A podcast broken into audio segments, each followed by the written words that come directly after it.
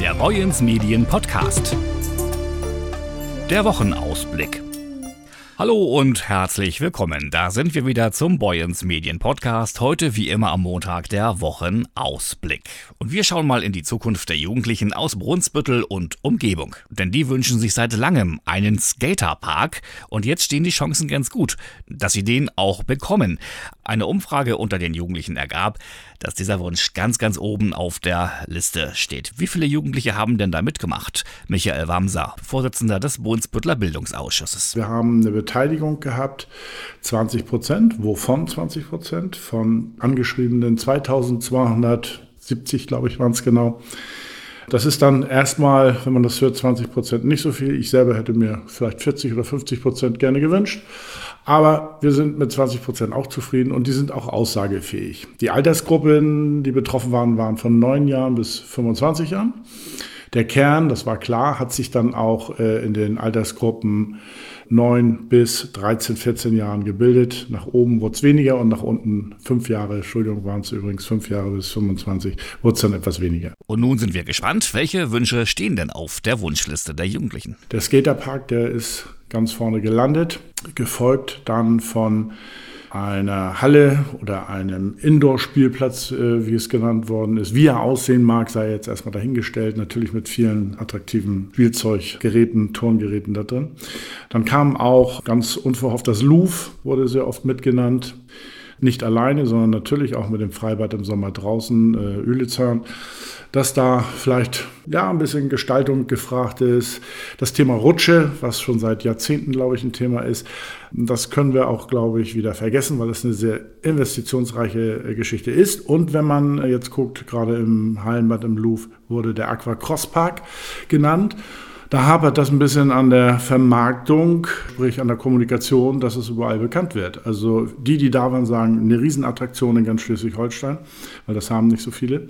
Nur es spricht sich noch nicht rum, da muss ein bisschen mehr kommuniziert werden. Und ich glaube, das ist dann noch ein guter Ersatz für die Rutsche. Wünsche hin, Wünsche her, soweit alles gut. Aber wie steht es dann nun darum, diese Wünsche zu realisieren? Jetzt geht es daran, wir haben 33 Nennungen, nenne ich das mal, die aus der Jugendumfrage rausgefiltert worden sind, 33 Points, die bearbeitet werden. Und natürlich die Nummer eins, der Skaterpark, der aber auch ja schon lange im Fokus stand. Und ich gehe davon aus, weil es auch die Nummer eins aus der Jugendbefragung herausgeworden ist, dass die Politik sich da einig ist und dieses Großprojekt, nenne ich es dann trotzdem mal, weil es auch kostenintensiv ist, umsetzen wird. Wir müssen das in den Prioritätenlisten dann bearbeiten, da steht sogar drin. Wir müssen es nach vorne holen. Aber ich glaube, das sind wir der Jugend jetzt schuldig, dass wir da Farbe bekennen und zwar durch die Bank bei allen Fraktionen. Also die Chancen für den Skaterpark stehen nicht schlecht. Das sagt auch Brunsbüttels Bürgermeister Martin Schmädchen. Ich habe im Ausschuss eben vorgeschlagen, dass der Bürgerhaushalt, die 20.000 Euro, die wir jährlich für Bürgerprojekte zur Verfügung haben, dass sie in diesem Jahr für unsere Kinder und Jugendlichen eingesetzt werden, damit niedrigschwellige kleinere Projekte sofort umgesetzt werden können. Denn aus meiner Sicht ist es auch wichtig, dass die Jugendlichen sofort Ergebnisse sehen. Doch leider nicht nur erfreuliche Themen beschäftigen uns in der nun gestarteten neuen Woche. Der Mann, der am Freitag bei einer Prügelei in der Marktpassage in Heide verletzt worden ist, wir haben berichtet, der schwebt nach Angaben der Polizei weiterhin in Lebensgefahr. Er sei massiv am Kopf verletzt worden, so Polizeisprecherin Astrid Heidorn. Die Ermittlungen laufen auf Hochtouren, sagt sie. Vor deren Abschluss kann und möchte sie sich zu weiteren Details noch nicht äußern. Das gilt bezüglich des Opfers ebenso wie im Hinblick auf den mutmaßlichen Täter. Ein falscher Blick, vielleicht auch nur eine dumme Bemerkung und schon flogen die Fäuste. Am Freitag rauften sich Mitglieder einer Heider Rocker-Gruppierung und junge Erwachsene in der Marktpassage. Im Verlauf der Streitigkeiten versuchten hausinterne Sicherheitskräfte, die Lage zu beruhigen. Wir halten Sie über den Stand der Ermittlungen weiter auf dem Laufenden in unseren Zeitungen und natürlich online bei boyens-medien.de. Seit Monaten sind die Planungen dazu in aller Munde. Jetzt ist es offenbar in greifbare Nähe gerückt. Das 9-Euro-Ticket für den öffentlichen Personennahverkehr. Darüber wollen wir am Mittwoch in unseren Ausgaben berichten. Was genau habt ihr denn in dieser Geschichte geplant? Boyens Medienredakteur Stefan Schmid. Ab 1. Juni kann jeder Bürger für 9 Euro Busse und Bahn in Schleswig-Holstein benutzen. Wie das funktioniert, wo man das Ticket bekommt und was das für den Nahverkehr in der Region vielleicht bedeutet, das wollen wir in einem Artikel am Mittwoch aufzeigen. Außerdem haben wir Dithmarscher nach ihrer Meinung zum Ticket befragt. Er ist spürbar, so gut wie da. Der Sommer.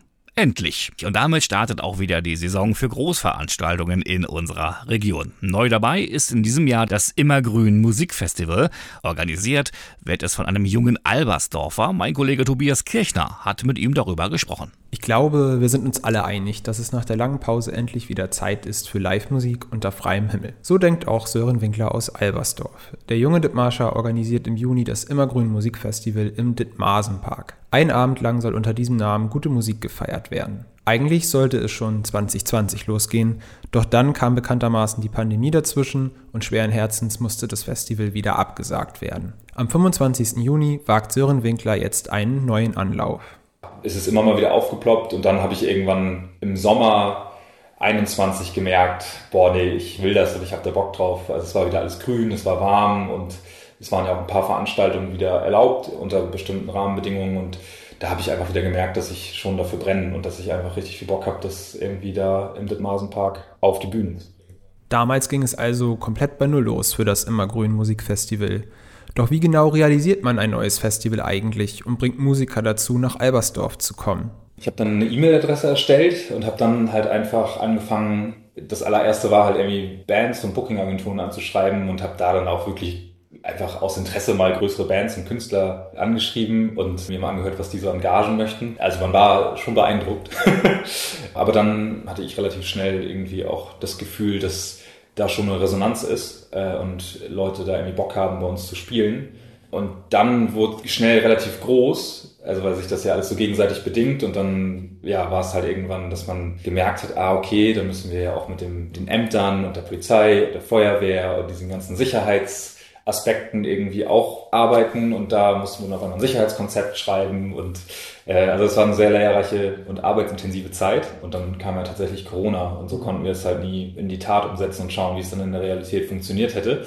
Aber wir haben schon mal ein ziemlich großes Festival geplant. Der Plan für das Immergrün Musikfestival war also ambitioniert und vielversprechend. Zwei Tage lang sollte im Dithmarsenpark gefeiert werden, Campingplatz und eine schöne Naturkulisse inklusive. Von der Erfahrung, die Sören Winkler dabei gemacht hat, profitiert er jetzt aber auch beim Neuanlauf. Klar bleibt, ein Festival bedeutet viel Arbeit. Was ich jetzt gerade merke, ist, dass das halt dann aber auch trotzdem immer noch wahnsinnig viel Arbeit ist, egal ob da jetzt 1000 oder 200 oder 100 Leute kommen. Also da gibt es einfach viele Dinge, die man beachten muss und natürlich eine von der technischen Seite. Wo kommt der Strom her? Wo kriegen wir eine Bühne her? Was brauchen wir alles? Und das ist ja alles auch ein Lernprozess, was man vorher einfach auch nicht weiß und jetzt halt im Prozess lernt. Und dann gibt es halt Momente, die fürchterlich unkompliziert sind, aber dann gibt es halt auch Momente, die fürchterlich kompliziert sind und gibt so und so eine Tage. Aber so grundsätzlich sind wir auf einem sehr guten Weg und äh, ich bin da sehr optimistisch. Ja. Das Immergrün Musikfestival möchte auch etwas Neues in Dithmarschen bieten. Sechs junge Bands aus ganz Deutschland, aber auch aus der Region stehen dafür auf der Bühne. Der Gedanke, dass es auch tatsächlich an manchen Punkten vielleicht auch irgendwie mal kontrovers sein darf oder auch mal irgendwie um die Ecke oder wie auch immer. Also es ist, dass es eben nicht den roten Faden gibt, das ist jetzt ein Metal-Festival oder ein Rock-Festival oder ein Hip-Hop-Festival, sondern dass mhm. auf der immergrünen Bühne quasi alles stattfinden kann. Und dass es dann auch dem Publikum obliegt, das irgendwie quasi mitzugestalten. Auch tatsächlich so ein bisschen ein überregionales Musikprogramm irgendwie in Dithmarschen auf die Bühne zu kriegen. So, und da irgendwie mal zu schauen, was da möglich ist. Und natürlich dann auch immer mit der Idee, das irgendwie aber auch mit Dithmarschen irgendwie zu verbinden, in Form von, dass man auch regionale Künstlerinnen da äh, am Start hat. Wer jetzt Lust auf das Festival bekommen hat, bekommt für 30 Euro Tickets auf immergrün-musikfestival.de. Los geht es am Sonnabend, 25. Juni um 16.30 Uhr am Dithmarsen Park 9. Ausblicke auf das Immergrün Musikfestival. Soweit die heutige Ausgabe des Boyens Medien Podcast. Mein Name ist Jörg Lotze. Wir hören uns wieder hier an dieser Stelle am Freitag, dann wieder zum, genau, zum Wochenrückblick. Bis dahin, machen Sie es gut, werden oder bleiben Sie gesund.